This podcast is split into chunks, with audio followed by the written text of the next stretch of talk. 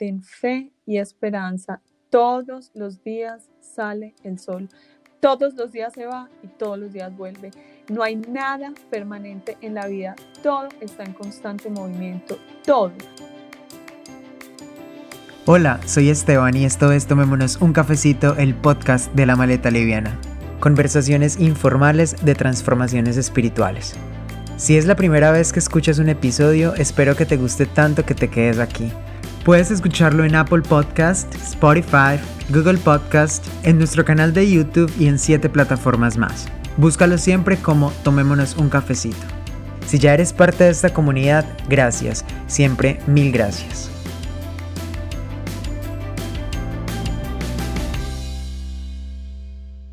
Ana Isabel es la invitada que tenemos hoy aquí a Tomémonos un cafecito. Yo estoy muy feliz que estés conmigo.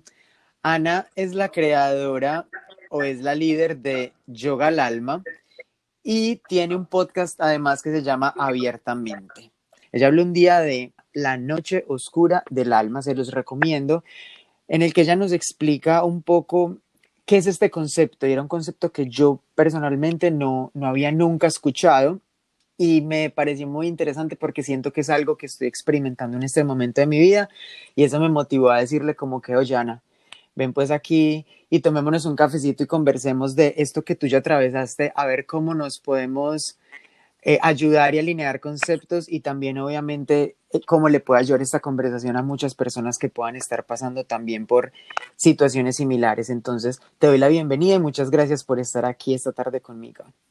Gracias por invitarme. Todos los creadores de podcast somos unos enamorados de compartir experiencias, libros, frases, escritos bonitos de otras personas, porque también, como dices tú, los que hacemos podcast somos grandes escuchadores de podcast y aprendemos mucho y sabemos que esa multiplicación de conocimiento nos sirve a todos. Así que estoy muy feliz de poder compartir contigo un poco de todos estos temas que me gustan tanto.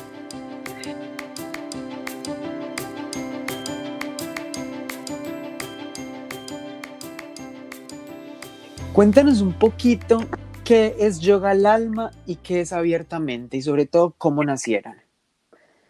Eh, yoga al Alma nace conmigo, con mi pasión por escribir. He amado escribir desde que tengo uso de razón, desde muy chiquitica participaba en concursos de cuento en el colegio y digamos que gracias a esto decidí estudiar comunicación a la literatura y no encontré pues con muchas carreras afines y decidí que el periodismo y la comunicación social, más no la organizacional, serían eh, como la ruta a seguir. Sin embargo, me encontré con todo lo contrario, lejos de inspirar mi amor por las letras, letras libres, lo que hicieron, no por mal, sino porque esa es la carrera, fue formatear.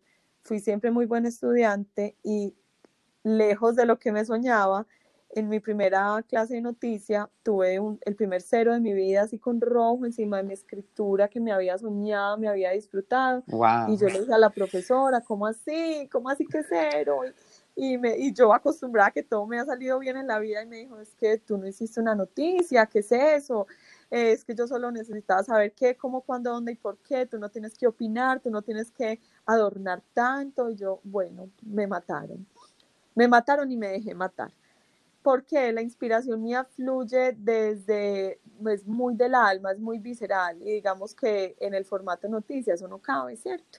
Entonces me desinspiré completamente por ese y por otros sucesos en la práctica, tuve otro suceso parecido que no fue muy bueno en un periódico local y definitivamente dije, esto no es lo mío, yo me equivoqué, me enamoré del yoga y me decidí dedicar al yoga. Por 11 años estuve dedicada netamente a la enseñanza del yoga, el yoga muy físico, muy occidentalizado. A mí siempre me ha gustado meterle una que otra cosita espiritual, pero sentía que mi ciudad específicamente no estaba preparada para más. Sin embargo, hace como tres años me cayó como un baldado de agua fría la certeza de que yo no podía seguir siendo empresaria del yoga, que había un pedazo de mí que se había quedado en algún pedazo del camino y me di cuenta que era la escritura también me di cuenta de que por fin tenía muchas, pero muchas ideas e información para compartir, que en los 11 años que llevaba en ese entonces de enseñanza del yoga había recogido inspiración sobre salud, sobre historias de vida mía y de mis alumnos, sobre bienestar, sobre crecimiento personal y que era hora de compartirlo y me empecé a levantar todos los días muy, muy, muy inspirada. Y ahí decidí que mi yoga ya no sería más yoga solo para el cuerpo, aunque lo seguiría haciendo, sino que sería yoga para, para el alma. Cerré mi escuela de yoga, me dediqué a dar clases de una manera un poco más informal y relajada y en el tiempo que pude crear gracias a eso para mí empezó a surgir la inspiración a chorros, a borbotones y ahí creé Yoga al Alma. Más adelante me di cuenta de que quería compartir más, que el formato del podcast era hermoso porque no tiene la imagen que interrumpe, que digamos que distrae un poco a la persona que la está recibiendo y que a través de la voz se podía uno conectar de manera muy especial con el simple mensaje sin más adornos que tu propia voz contando historias. Me decidí a hacer el podcast en 2018 y ese podcast es abiertamente. Y bueno, llevo tres años con Yoga al Alma y dos años y medio, ya casi tres también con el podcast. Y ya me siento una persona completica haciendo un poco de todo lo que le gusta, como que llegué a puerto seguro. Somos unos enamorados de los podcasts y de los audios. Está muy linda esa historia, me gusta muchísimo. Pero te quería preguntar algo. ¿Estos proyectos o estas realidades en tu vida han nacido atravesando un proceso de una noche oscura del alma?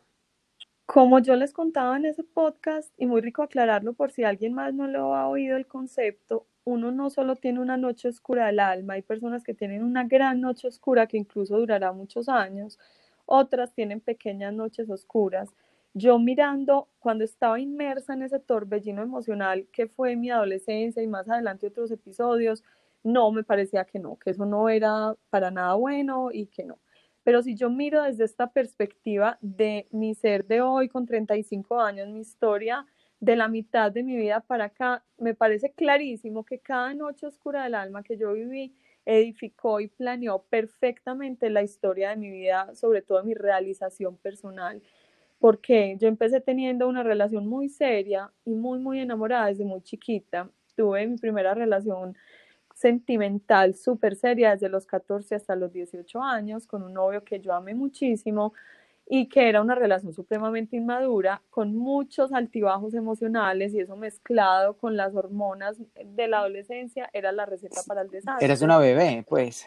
Era una bebé, era supremamente inmadura, exageradamente visceral, muy, muy, muy, muy enamorada de una persona que o no me quería tanto o no le parecía como tan seria la vida y yo me lo tomaba muy en serio, o sea, para mí era el hombre de mi vida, yo me tenía que casar y yo me estaba muriendo de amor y digamos que esos cuatro años, me acuerdo de ellos como muy ricos, mucha mariposa, muy emocionante, pero también muy atormentada. Uy, sí, no. Eso esa relación deseando tener estabilidad como diera lugar. Es que eso es muy duro. Eso es muy duro. Sí, no. Esas relaciones así no. Así no, pero uno en ese momento cree que esa es la vida y que ese es el amor, muy novelesco, ¿cierto? Y claro. eso yo dije, necesito estabilidad en mi vida esa estabilidad llegó de la mano del segundo novio que tuve, que además es mi esposo de hoy en día, que además yo siempre he sido de poca relación, pero muy largas, y muy cerquita de haber empezado con él de la mano del yoga. El yoga llegó a mi vida y fue una novedad. Hay gente que se aburre en yoga, ¿cierto? Eso pasa. Yo no me podía aburrir en yoga porque era, mejor dicho, si yo era Jing, yoga era Yang, para mí era el complemento perfecto para esa mente atormentada, para esas emociones turbulentas. Entonces, claro, con base en mi primera noche oscura del alma, de mi adolescencia, de mi relación tormentosa, llegó el yoga a mi vida y yo me abracé como a la tabla de un náufrago. Luego me fui a vivir a China, también muy madura, pero ya digamos que había pasado mi primera noche, yo ya sabía que yo podía convivir con cosas muy turbulentas y que eso no me iba a hundir, pero viví una soledad también muy tesa, mucho silencio, mucho, mucho silencio, muchos días de no hablar con nadie, de no pronunciar palabras, de sentirme muy sola, muy desarraigada, no había redes sociales. Estamos hablando del año 2006, cuando incluso la conexión a Internet era muy difícil allá. Pues si ahora es difícil, pues no me imagino en si ese ahora momento. Es difícil, imagínate. Entonces yo tenía que cargar con un portátil que era ultra, ultraliviano, que de ultraliviano no tenía nada en mis espaldas para irme a buscar una tienda de café donde me podía conectar gratis a internet con cable y todo para lograr hablar con mi familia que estaba 13 horas de distancia viviendo su vida común y corriente y yo me sentía demasiado lejos. Esos ocho meses que viví en China conviví con una soledad y con una añoranza que nunca se me quitó, pero al mismo tiempo aprendí a convivir conmigo misma y con mi silencio. y aprendí que a mí no me mata nadie. O sea, de verdad, la fortaleza que me dieron esos días no me los dio nadie. Ahí me enamoré del yoga triplemente, hice yoga todos los días, desde el primer día hasta el día que me devolví. No faltaba ni festivo, algunos días iba incluso dos veces. Entonces yo dije, el yoga es lo mío.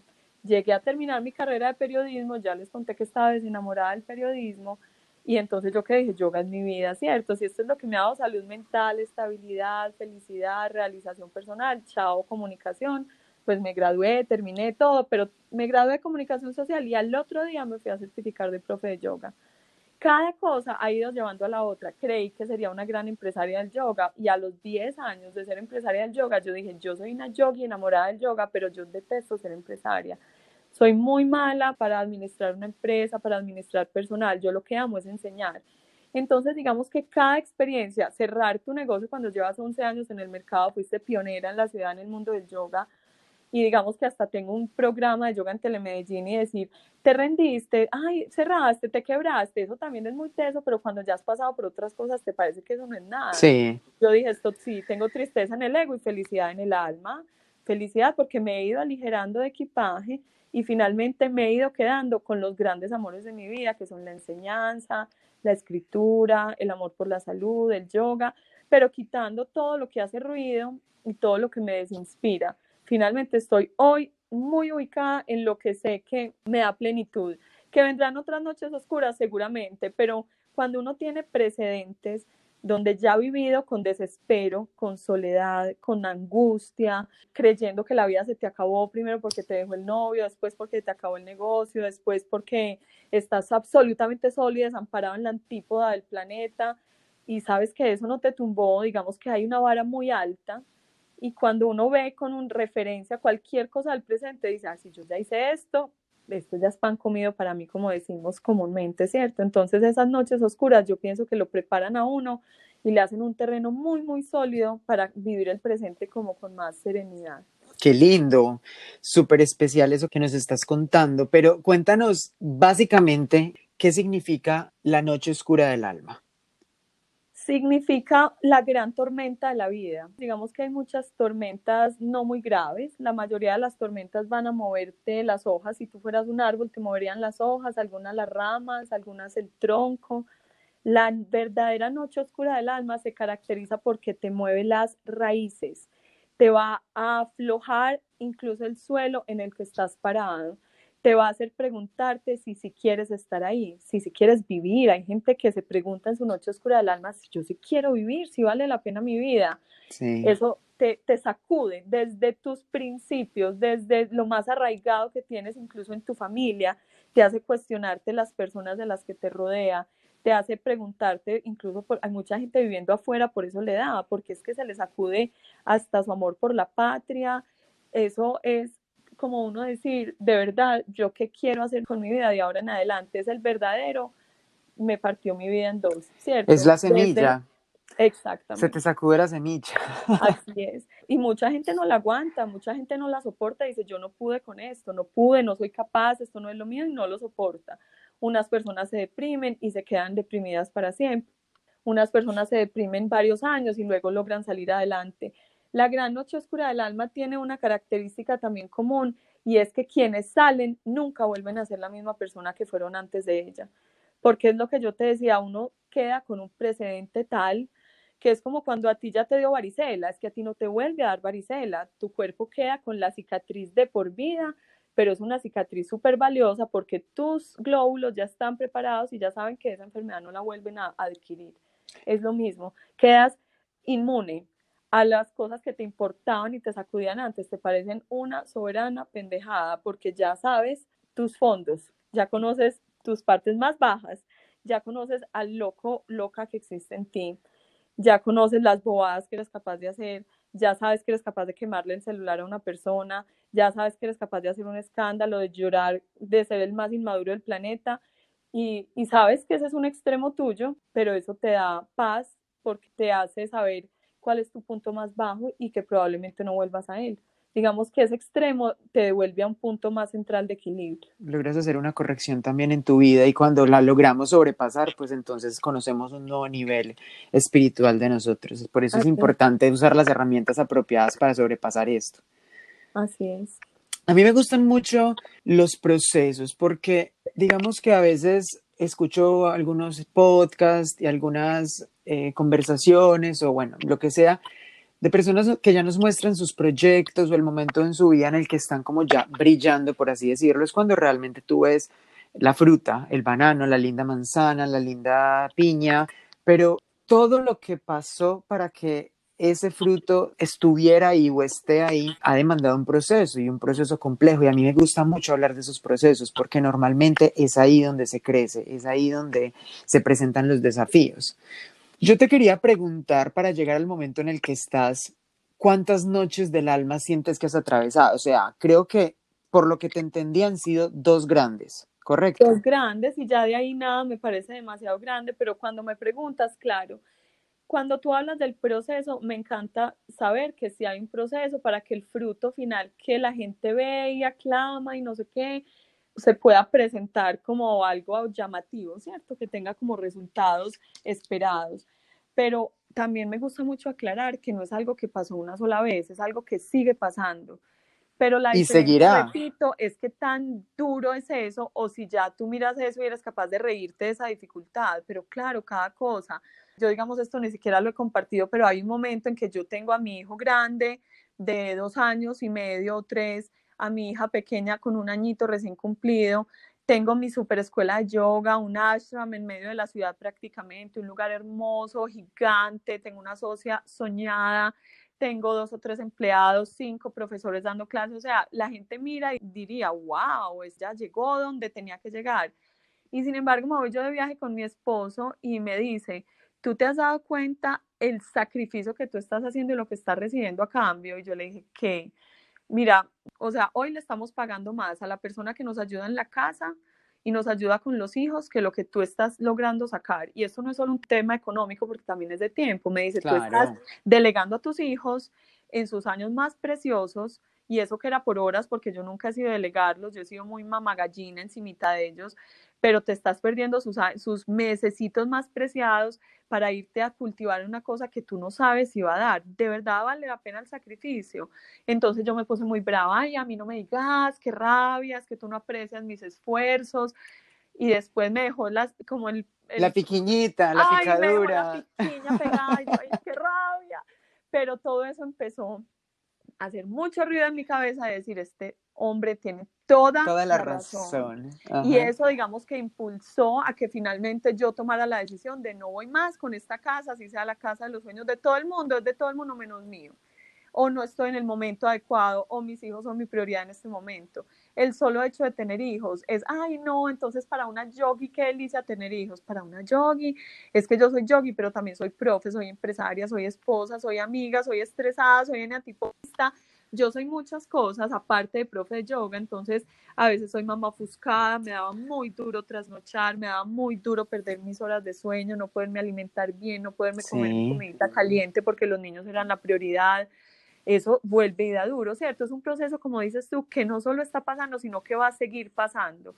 Y por eso yo lo comparto con mucha frescura, porque qué pereza esas cosas tan producidas y tan perfectas como de mira mi vida tan maravillosa. Como ya encontré mi propósito y estoy en esta cúspide y te hablo, pues sí, muy lindo para inspirar a otras personas que de pronto están en esa búsqueda, pero somos seres humanos, estamos en continua evolución y posiblemente va a volver a suceder. ¿Y cómo vuelvo a sacar esas herramientas otra vez a flote?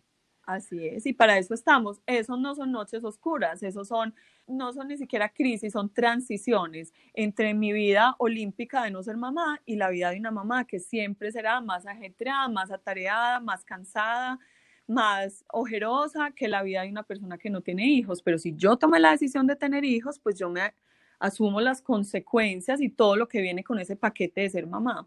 Entonces no puedo pelear con eso, lo tengo que asumir. Sin embargo, como es una transición, no lo asumo en un día ni en dos. Hay personas que se necesitan uno o dos años para asumir que ya no eres tú solo, sino que tienes dos attachments en tu vida para el resto de tu existencia. Y eso se va integrando a la vida lentamente, como todo, como un cambio de trabajo, como un cambio de, de estado civil, como un cambio de ciudad, pero ya no con el drama que uno en la adolescencia cualquier cosa le pasaba, le salía un barro en la nariz y era el fin del mundo.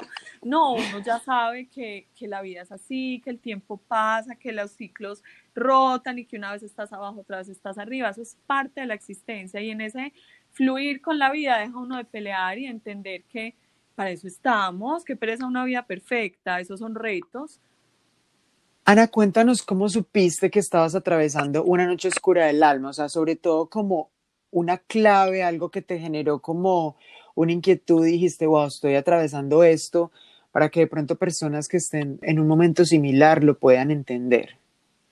Mira, la sensación de vulnerabilidad, la sensación de, de estar perdida, de no tener un norte, de estar aburrida, de querer evadir esa aburrición y ese silencio del interior y quererlo adornar, pero no poder. O sea, muchas personas, a mí me encanta porque una vez una psicóloga me dijo, es que hay más personas deprimidas en una discoteca que en una cama acostadas llorando. Digamos que la diferencia es que ya ni siquiera los adornos externos calman ese desasosiego interior. Muchas personas cuando son depresiones bobitas o, aburriciones pasajeras, digamos que una edita cine la soluciona, una comidita de helado la soluciona, un viaje lo soluciona, pero cuando es un gran desafío emocional, eh, nada de eso, esas tapaderas y esas curitas son como una curita que se cae al otro día y al otro día vuelve uno a ese vacío. Y esa pregunta era del alma, ¿qué vas a hacer con tu vida? tercer día, cuarto día, quinto día, no se te quita el desasosiego, el vacío en la barriga, las ganas de salir corriendo, la cuestionadera de todo, el sentirte muy vulnerable, el sentirte muy solo, el sentirte como desamparado. Pues pucha, me estás hablando. O sea, sí, sí, llevo, llevo un año en el que me he sentido muchas de las cosas que estás expresando. Y si bien gracias al creador, el universo, he tenido muchas herramientas y mucho soporte, sí he sentido creo que ese tema de una falta de claridad. Y creo que es lo que más me ha agobiado, más que sentir otro tipo de cosas, es esa falta de claridad, porque ni siquiera es no motivación o no tener como herramientas a mi alrededor, sino como que decir, para dónde voy. Y, y otra cosa es como que tiras para un lado, pared, tiras para adelante, pared, tiras para el otro, pared. Pero mira, pues felicitaciones. Te voy a decir, nadie, si tú vas eh, bollante en la vida, exitosísimo, en un momento de plenitud absoluta, dirías, voy a renunciar, voy a acabar esta relación, voy a renunciar a la mitad de la plata que tengo, voy a mandar para la porra a mis amigos. Nunca. Nadie que esté bien en su vida hace un cambio ni loco. Es que todos amamos la comodidad. La vida nos sacude y nos obliga y es el momento de más potencialidad en la vida de un ser humano, porque es que uno saca unas cosas de uno en esos momentos. Es que yo no sería ni la mitad de hoy sin mis noches oscuras. No podría ser no podría ser, es que no tendría referentes. Cualquier cosa me hubiera tumbado. Es que ser profesora de yoga los primeros años fue durísimo. Yo hablaba todo el día, no me callaba ni un minuto, físicamente estaba absorbida y drenada. Era demasiado, es demasiado porque es que tú eres el paño de lágrimas de todo el mundo, la gente espera mucho de ti, se supone que eres un modelo, muchas cosas, pero yo ya tenía un referente, por eso te digo, es esa noche hay que vivirla con paciencia, pero es la oportunidad más grande que tiene un ser humano para transformarse y para florecer. Y no florecer ya florescencias bobitas, sino el gran florecimiento de la vida de ya me pregunté para qué estoy aquí, ya descubrí para qué estoy aquí. Wow, qué lindo. Es como de verdad abrazar esa noche. O sea, es como tomártela como con, con cariño y amor. Claro, es que mira, somos demasiado reactivos, todo, tengo sueño, tómate un cafecito, tengo dolor de cabeza, tómate una aspirina. Eh, a mí me decían, voy a tomar dos Dolex hoy por si quedo molida de la clase que porque vivimos como listos para tapar todo, no somos capaces de sentir, no tenemos ninguna relación positiva con nuestros sentimientos. Entonces, cuando ellos llegan a chorro, nos abruman. La gente es, todo, en cambio, no nos damos el permiso de estoy mal, no tengo energía, acostate, decir que hoy no vas a ir a trabajar, disculpate, quítate de la fiesta, no hay que ir a fingir, si, si estás cansado, dormí mejor, si estás deprimido, no te veas las bobadas que te estás viendo en el noticiero, en Netflix.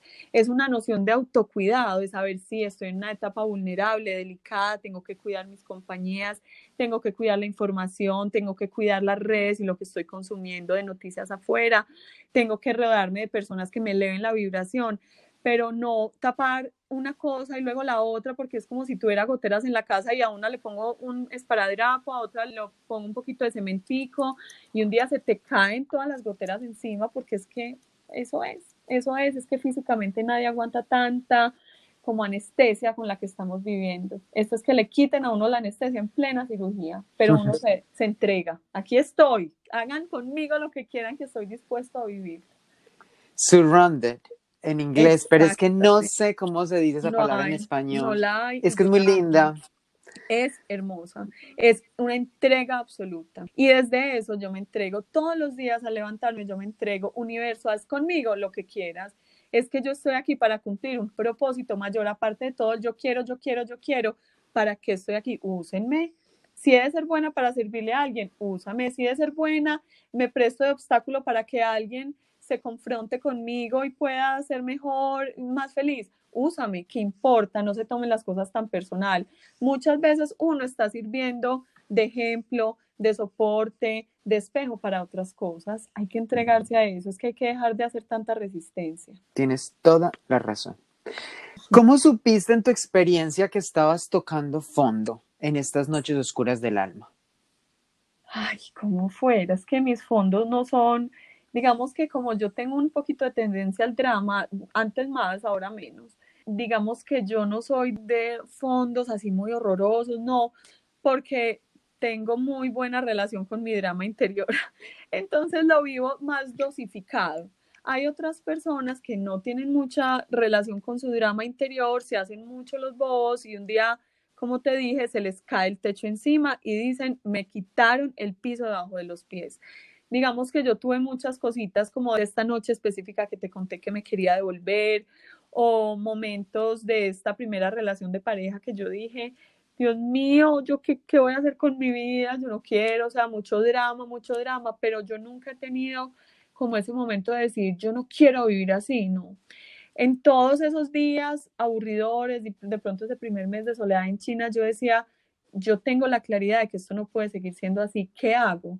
Y empecé con detalles, cosas pequeñas. Primero, la prioridad, pasarme de casa. Todos los días me dedicaba un poco a eso. Después, prioridad, alimentarme mejor. Cada día voy a mercar exactamente lo que necesito y me voy a alimentar de manera que yo pueda estar tranquila de que me estoy cuidando a mí misma.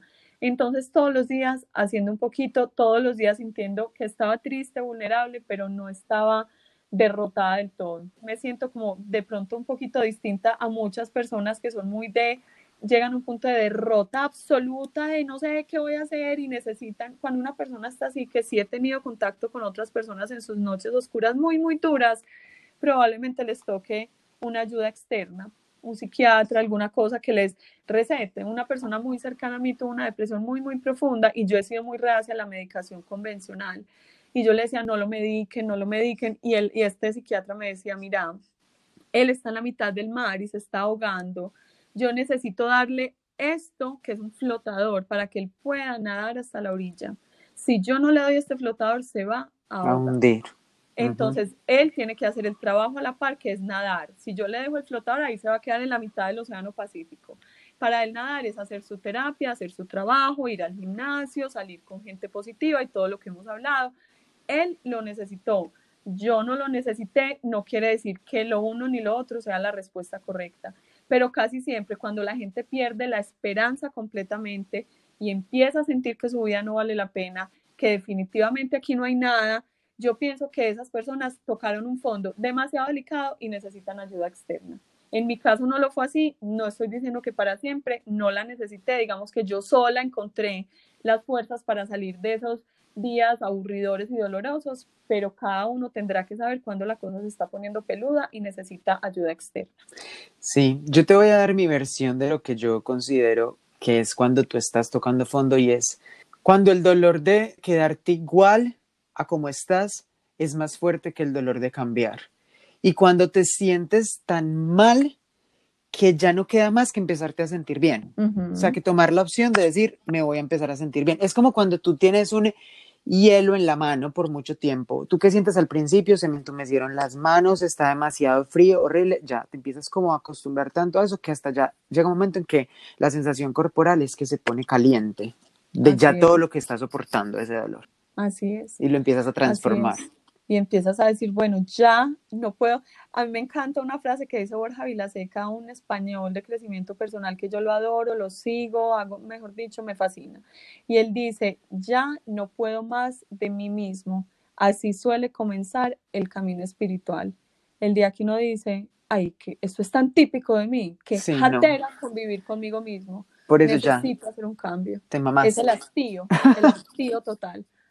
Cuéntanos cuál ha sido el mejor regalo que te ha dejado una noche oscura del alma?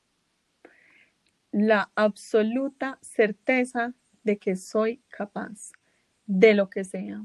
Me ha hecho una guerrera enamorada de la vida, enamorada de los procesos y muy realista, muy realista, entendiendo que la vida no es ningún jardín de rosas, no es perfecta, pero no pesimista, una realista súper optimista con una convicción en mí misma, o sea, una certeza interior de lo que yo puedo hacer inimaginable.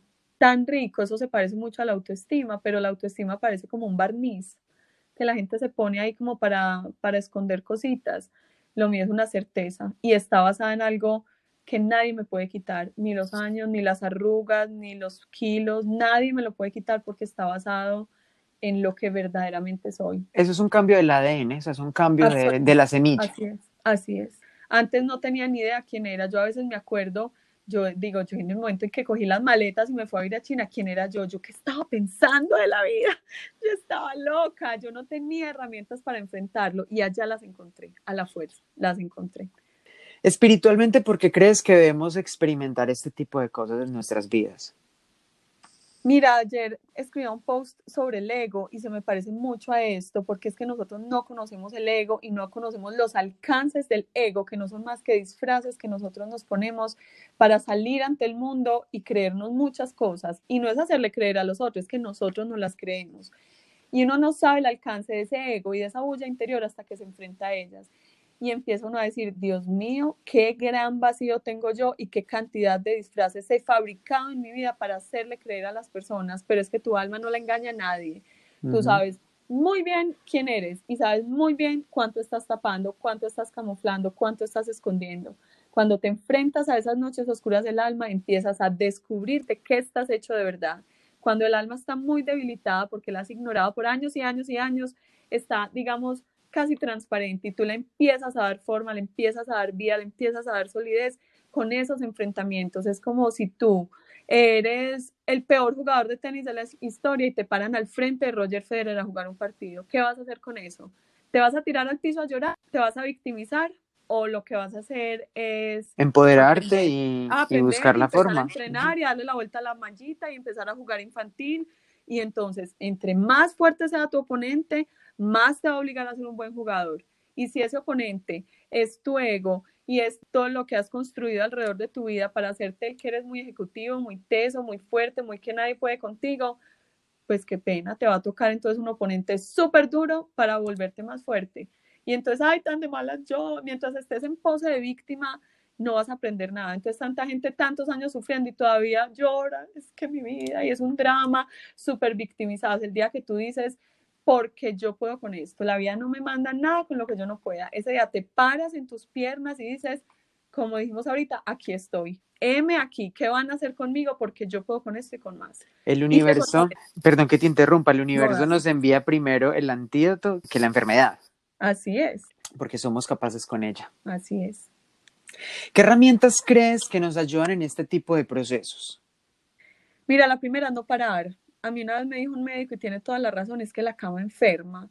O sea, no es hacerse el bobo, ya dijimos que hacerse el bobo y anestesiarse no es, pero así a usted le toque arrastrarse, arrástrese y salga de su drama y salga de su cama y bañese y vístase y váyase para el gimnasio y pedalee, como yo decía en mis embarazos que no me provocaba nada, yo hacía spinning geriátrico, pero lo hacía.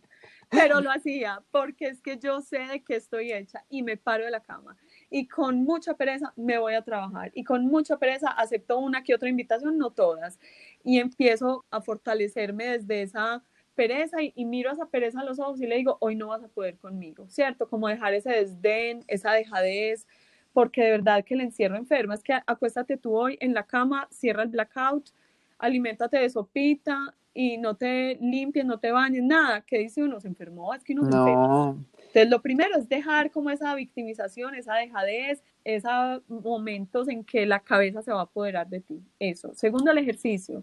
Sí o sí, así sea caminar, lo que te digo, spinning geriátrico, todo vale, pero muévete porque mover literalmente crea energía y mueve tu energía vital. Nadie es el mismo antes y después de ir al gimnasio. Nadie.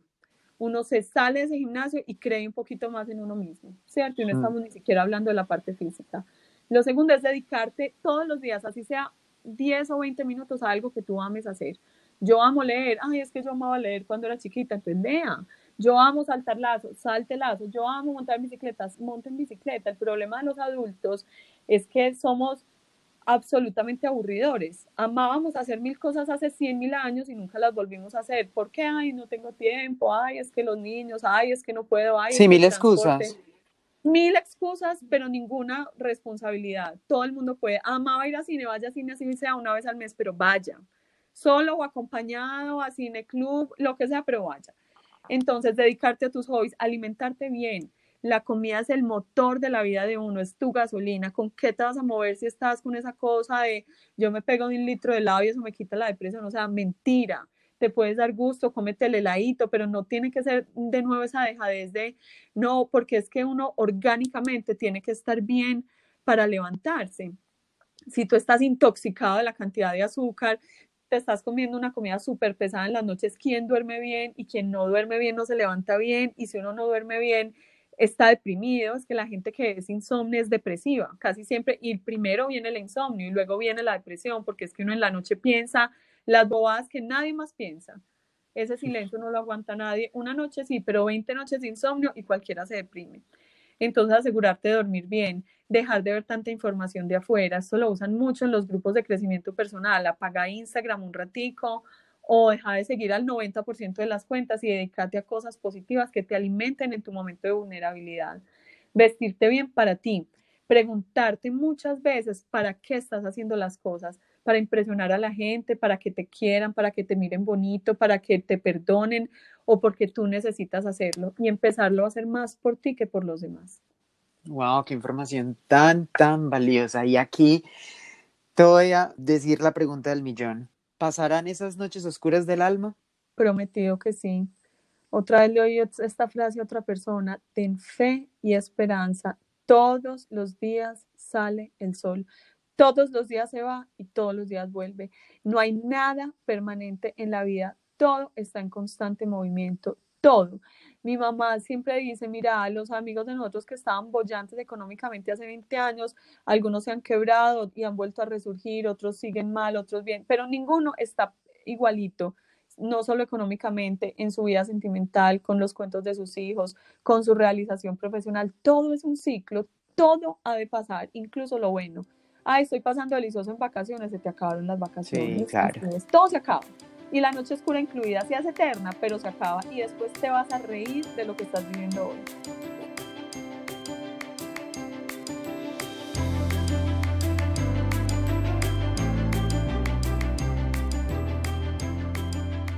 Llegamos ahorita a la sección del chismógrafo en la que te voy a hacer preguntas muy cortas de respuestas rápidas. ¿Lista? Sí, señor. ¿Viajas liviana? Cero, cero liviana. Me encanta viajar pesada, llena de maletas, todo. Un elemento de protección. Ay, algún amuleto por ahí. Yo salgo con mi mala, que es ese rosario budista de 108 pepitas de cuarzo. Me agarro de él, me anclo y también tengo una cadenita con una cruz que me regaló mi abuela y con eso me cuido del pánico que me dan los aviones. Me agarro a eso y digo yo, aquí voy. Wow. ¿Qué es para ti la conciencia? La conciencia es el darse cuenta, hacer las cosas desde un nivel mucho más presente y despierto, apagar el piloto automático y vivir con la, como con la conexión y la presencia absoluta de lo que estás diciendo, haciendo, comiendo y entregando al universo. ¿A qué crees que venimos al mundo, Ana? A servir, a servirle a los demás. ¿Qué momento doloroso ves ahora como un maestro en tu vida? Todos, todos, todos los momentos dolorosos son maestros para mí, pero este rato de soledad en la China mucho. La primera relación tormentosa es un gran maestro para mí. Eh, incluso luego de haber creído que había avanzado mucho en la vida, tuve como un conflicto familiar eh, con, con, unos tíos hace dos o tres años cuando ya me estaba creyendo más o menos el Dalai Lama y eso me encanta porque eso le tuerce a uno el cuellito un poquito y le hace bajar la mirada y decir, te falta mucho, pero yo no me quiero graduar de la vida porque el día que me gradúe ya no voy a estar aquí. Entonces, cada que me llega una lección nueva, me alegro de seguir siendo una estudiante de este aprendizaje que no se acaba. Qué linda esa apertura. Cuéntanos, ¿cuál ha sido el mejor consejo que te han dado?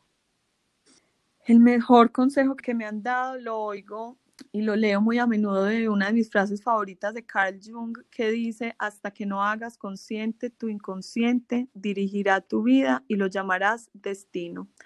Y por eso me he dedicado a esculcar en mi vida, en mi historia, en mi niñez, en los que creo que podrían haber sido mis traumas, aunque son traumas livianos porque mi vida ha sido muy rica en general, a esculcar sin miedo. Hay gente que dice, ay, no, esa pensadera tuya, yo soy súper existencialista pero gracias a eso he decidido que yo fabrico mi destino y que mi historia no determinará mi futuro. Yo estoy muy seguro que esta conversación va a ser muy enriquecedora para muchas personas que, como tú atravesaste, como yo estoy atravesando y como eh, atravesaremos más noches oscuras del alma, eh, les va a servir y va a ser muy, muy especial. Déjanos, por favor, un consejo para alguien que esté atravesando una noche oscura del alma que se entreguen por favor a la experiencia, que la pensadera nos mata, que hemos masajeado y trabajado demasiado ese músculo de la cabeza y lo tenemos muy fortalecido y le hemos hecho creer que él es el rey de nuestra vida. Sin embargo, observen a los niños, los niños están entregados a la experiencia, si están tocando algo, lo están tocando, si están viendo algo, lo están viendo, si están abrazando, están abrazando. Y su cabeza está en un segundo lugar observando todo eso que si uno se entrega a la experiencia, la cabeza se va a callar un poquito, que no le paren tantas bolas a esa habladera de la cabeza, eso es como un roommate aburridorcísimo, opinando de todo, todo el día, toda hora. Pero si yo me entrego a la experiencia, digamos que los sentidos siempre van a ser más benévolos y me van a enamorar más de la vida, en lo que sea, en la cotidianidad, en un viaje, en una reunión con un amigo, en una saboreada, disfrutada de un helado, entrégate a la experiencia todo lo que hagas con los sentidos te van a sacar de la locura y la pensadera automática de la cabeza y eso va a permitir que las cosas se vayan poniendo en su lugar y que el tiempo vaya pasando hasta que haya claridad y sepas a dónde seguir. No te aceleres a buscar caminos y a tocar puertas. Cuando es momento de vivir la crisis, entrégate a ella, pero entrégate, como te digo, con los cinco sentidos, no con la cabeza. Gracias, muchas gracias. gracias a ti por invitarme, qué rico poder compartir todo esto y mejor dicho, luz y presencia para cada una de las personas que tienen su cabecita en modo mil estrellas al mismo tiempo en este momento. Ha sido muy especial esta conversación, gracias por tu buena energía, gracias por todo lo que nos inspiras y por lo que ayudas a inspirar a muchas más personas y gracias por este cafecito tan rico hoy. Con todo el amor del mundo y gracias a ti por invitarme. Recuerda que tú puedes ser parte del cambio, ser parte de este proyecto y ayudarlo a crecer. Si sientes que tienes ese deseo, que este podcast te ha ayudado de alguna forma en tu transformación espiritual y te gustaría que llegue a muchísimas más personas, tienes tres opciones para apoyarlo. La primera es compartiéndolo, enviando el link, tagueando a alguna persona en un post. De esa forma más y más personas lo pueden escuchar. La segunda opción es dejando un comentario o un review en la plataforma en la cual lo escuchas. Y la tercera es apoyándolo de forma económica en nuestro perfil de Patreon. Entras a la página web www.patreon.com slash la maleta liviana y allí vas a encontrar cuatro opciones para hacer tu aporte a este proyecto. Cada que apoyas Tomémonos un cafecito, no solo estás apoyando un podcast, estás aportando en una transformación espiritual. Y por último, recuerda viajar con la maleta leviana, porque así como en los viajes en la vida, entre menos peso mejor. Te mando un abrazo y hasta pronto.